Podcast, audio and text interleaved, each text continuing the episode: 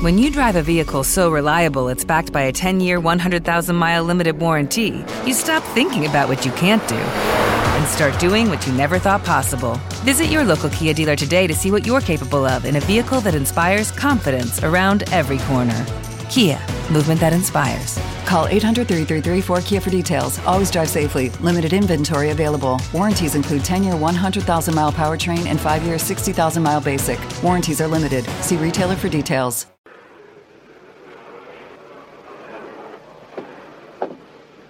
¿Cuántos años cree que tiene esta piedra? Me interesa más la edad de piedra que la edad de las piedras. El doctor Pace del Oberlin College me ha dicho que tiene por lo menos 10 millones de años. bueno, bueno. Coronel Drummond por fin ha conseguido introducir un pequeño testimonio científico. Escuche, señor Brady. Estos son fósiles procedentes de una criatura marina prehistórica, encontrados en este condado, que vivió aquí hace millones de años, cuando todas estas montañas se hallaban bajo las aguas. Ya lo sé, la Biblia habla ampliamente de las mareas, pero el profesor está confundido con las fechas. Esa piedra no tiene más de 6.000 años. ¿Cómo lo sabe? Un profesor de la Biblia, el obispo User, ha determinado con exactitud la fecha y hora de la creación. Fue en el año 4004 antes de Cristo. Bueno, eso en opinión del obispo Osher.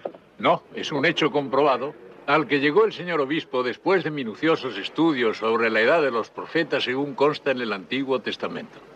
Concretando, el Señor comenzó la obra de la creación el 23 de octubre del año 4004 antes de Cristo a las 9 de la mañana. ¿En hora oficial del este? ¿O en hora de las montañas rocosas? Porque no estará medido en hora solar, ¿verdad? Porque el Señor no creó el sol hasta el cuarto día. Exactamente. Eh, ¿Y ese primer día cuántas horas tendría? ¿24 horas? La Biblia habla de un día. Bueno, no existía el sol. ¿Cómo podemos saber cuánto duraba ese día?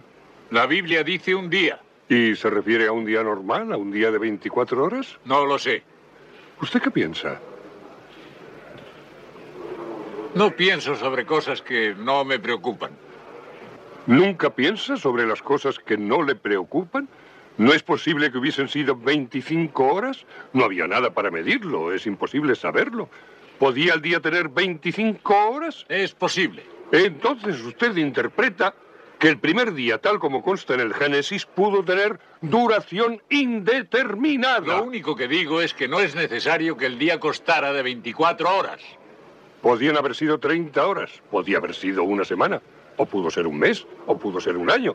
Pudieron ser cientos de años, o pudieron ser 10 millones de años.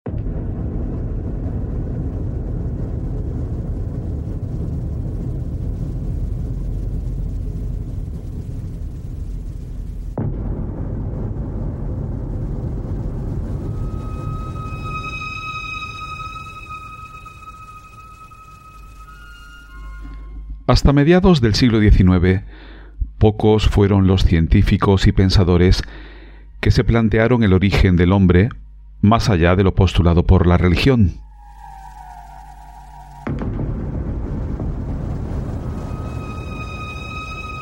Sin embargo, el lento avance del conocimiento científico apoyado en su método evidenció que la realidad observada no coincidía con lo que se proclamaba desde los púlpitos.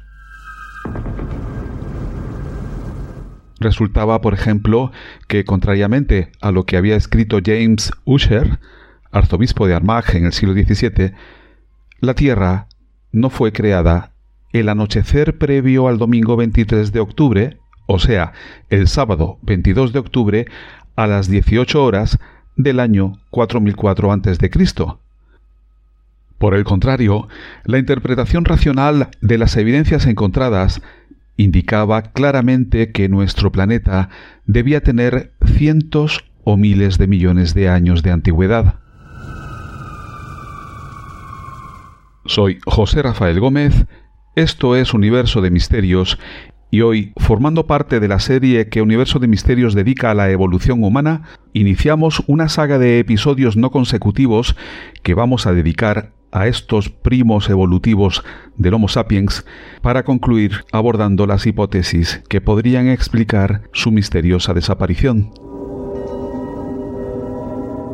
Hoy en este episodio de Universo de Misterios conoceremos cómo se descubrieron los primeros fósiles del hombre de Neandertal y cuál es el origen que los paleoantropólogos atribuyen a esta especie humana que sin ser antepasada nuestra sí nos ha transferido parte de su ADN que hoy se encuentra presente en el genoma de todos los seres humanos no africanos y también, aunque en menor proporción, en muchos africanos.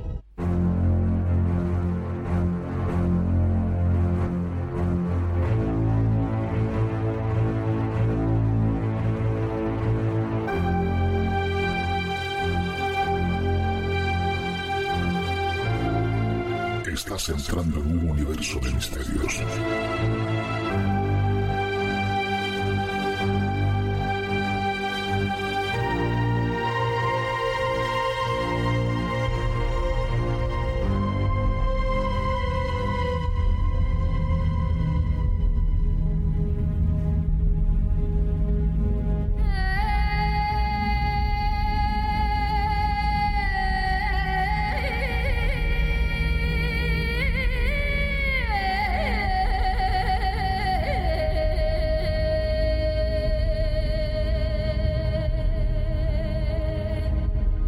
Los primeros restos fosilizados del hombre de Neandertal, un cráneo conocido con el nombre de Engis II, fueron descubiertos en 1829 por el naturalista holandés Philip Charles Smerling en las grutas de Engis, Bélgica.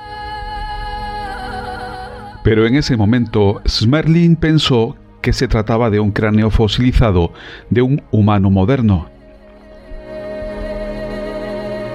Casi 20 años después, concretamente el 3 de marzo de 1848, el secretario de la Sociedad Científica de Gibraltar, el teniente Edmund Henry René Flint, presentó en una reunión.